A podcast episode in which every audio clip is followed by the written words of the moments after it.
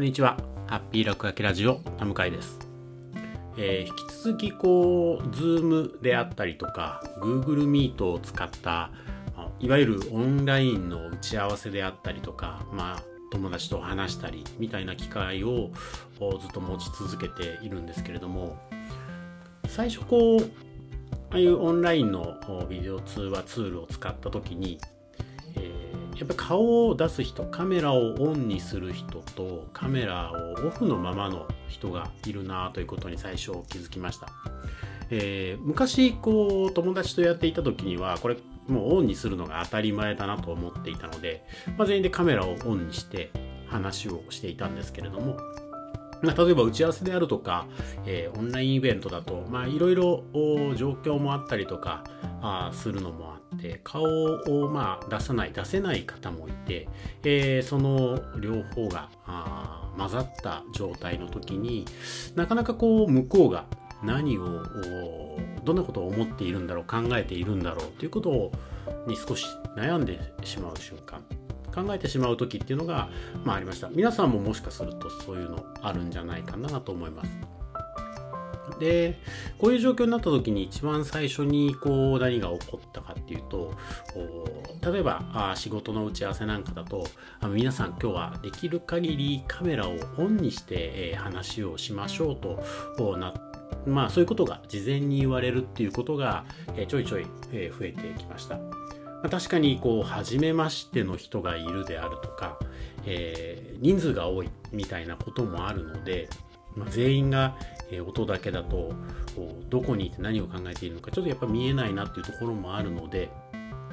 まあ、えー顔が見えることで、えー最初はちょっと恥ずかしかったりもするんですけれどもまあ、少しコミュニケーションの役に立つみたいなことを感じるシーンも増えてきました。ただこうさらに、えそこからどうなっていってるのかなっていうの、まあ、いろんな人を見ていたりとか、まあ、自分の傾向というか、えー感じていることを考えると最初こうカメラをオンにした時っていうのは例えば僕の場合ですとノートパソコンなんかを使ったりしているとそのまんまえーまっすぐに相手の顔を見ながら、まあ、自分の顔も映っている、まあ、ずっと対面している状態が続いているのでやっぱりどうしてもこうすごく見られている感じもありますしまあなんかすごく見てしまう感じもあるので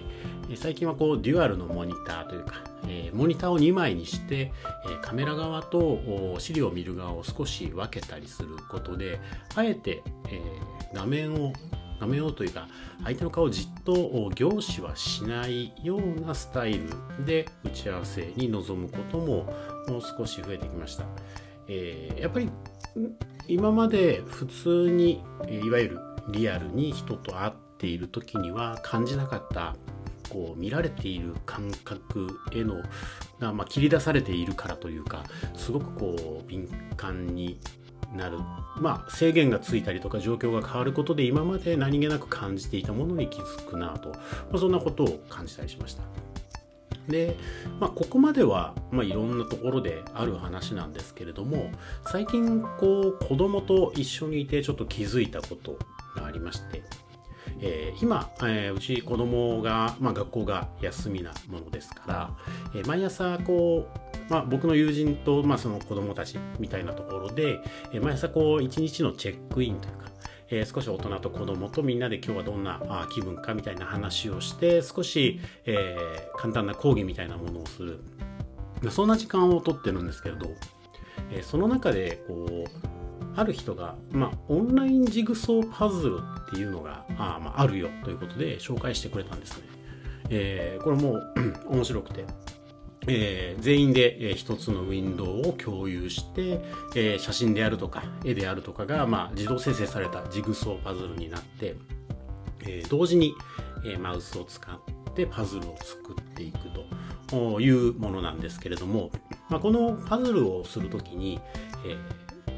まあ、ウィンドウが、まあ、子供たち一つだったものですから、えー声は、まあ、つながっている。テレビ電話の声はつながった状態で、えーパズルだけを見ていて、いや、ちょっとこれこっちじゃないみたいな感じですねえ。画面の中のマウスはま誰かわかる状態でえやっているんですが、僕もちょっと試しに入ってみたら、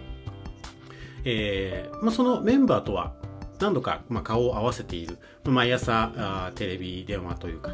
えー、少し、えー、距離を置きながら会って話をしているんですが、まあ、その関係ができた後になってくると、まあ、そのジグソーパズルをやっている様子ジグソーパズルができていったりとか、えー、みんなの手が動いている様子を見ながら、まあ、ちょいちょい声を出して話をしているだけで、えー、それこそこう顔を見て話しているのと同じというか相手がなんかそこにいるような感じっていうのを感じるあるんですね。で考えてみると、まあ、面白いなと思うのはその人間って、えー、人ではないものに対してもその人格というかキャラクター性みたいなものを見出すことがあるなと思っていて、えー、それで一つ思い出したのは、まあ、ちょうど先日、えー、テキシコを紹介した時にピタゴラスイッチという番組のことも少し話題に挙げたんですがあのピタゴラスイッチで出てくる、まあ、ビー玉ビースケという、えー、映像を皆さんご存知でしょうか、まあえー、歌に合わせて ビー玉がずっとこう転がっていって、まあ、困難に打ち勝つ、まあ、なんか閉じ込められたところを、まあえー、ピタゴラスイッチのあの仕掛け的に、えー、超えていったりとかして最後いろんなところにたどり着くみたいな話なんですがえ、やってることは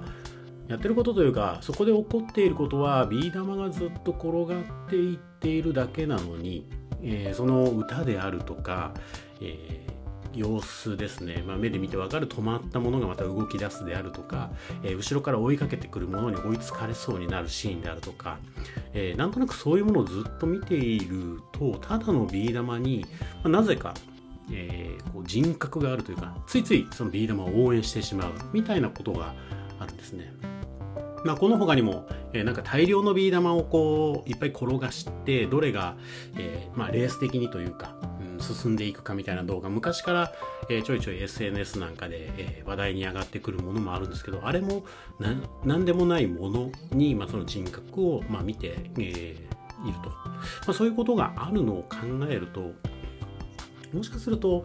こう今、えー、Zoom であるとか Google Meet みたいな顔が見えて話す顔を見て話すみたいなものがわーっと波として、えー、みんなまだもの珍しいので来ているんですけれどこの先またもう一段階、えー、そういうものがないというかあえて顔は顔で、えー、表情あコミュニケーションのためにすごく重要なんですけれど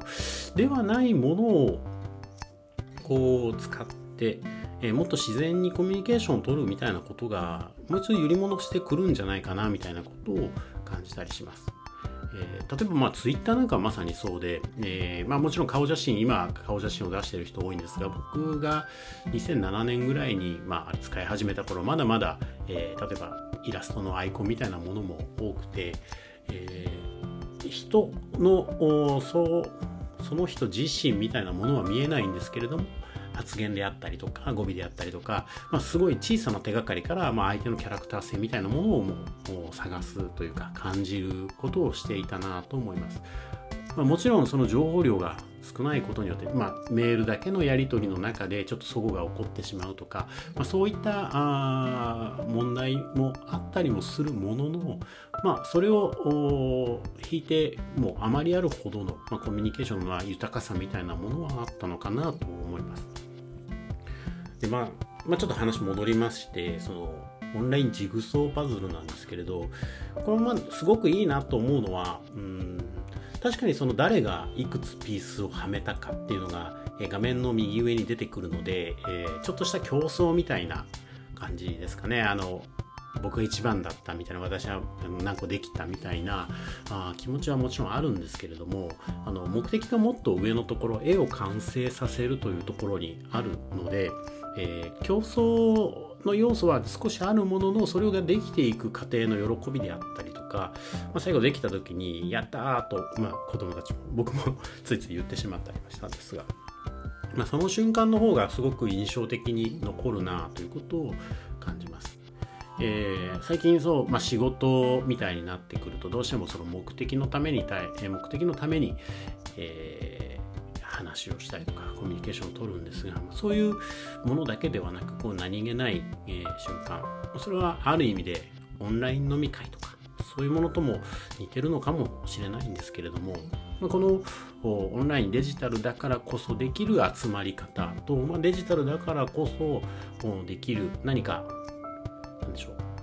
う、ま、少し遊びのというか一見無駄に見えるような何か一緒にやることみたいなのが実はこれから先、えー、僕たちのこう人と人との距離を近づけたり何か分かり合っていくためのヒントになるのかななんてことを思ったりしました。あの今まで、えー、リアルの場というかワークショップみたいな場を使ってチームビルディングとか関係性をこう良くしていくみたいなことをやってたんですが、まあ、こういう状況で今まで通りにはいかなくなったところもあり、まあ、僕自身いろんなヒントを探しているんですがただこう一つ言えるのはあのオンラインジグソーパズあれすごく楽しいのでもし興味ある方はやってみてください。あのこのポッドキャストの配信欄にそのサイトの URL もちょっと貼っておければなと思います。というわけで、本日はこの辺り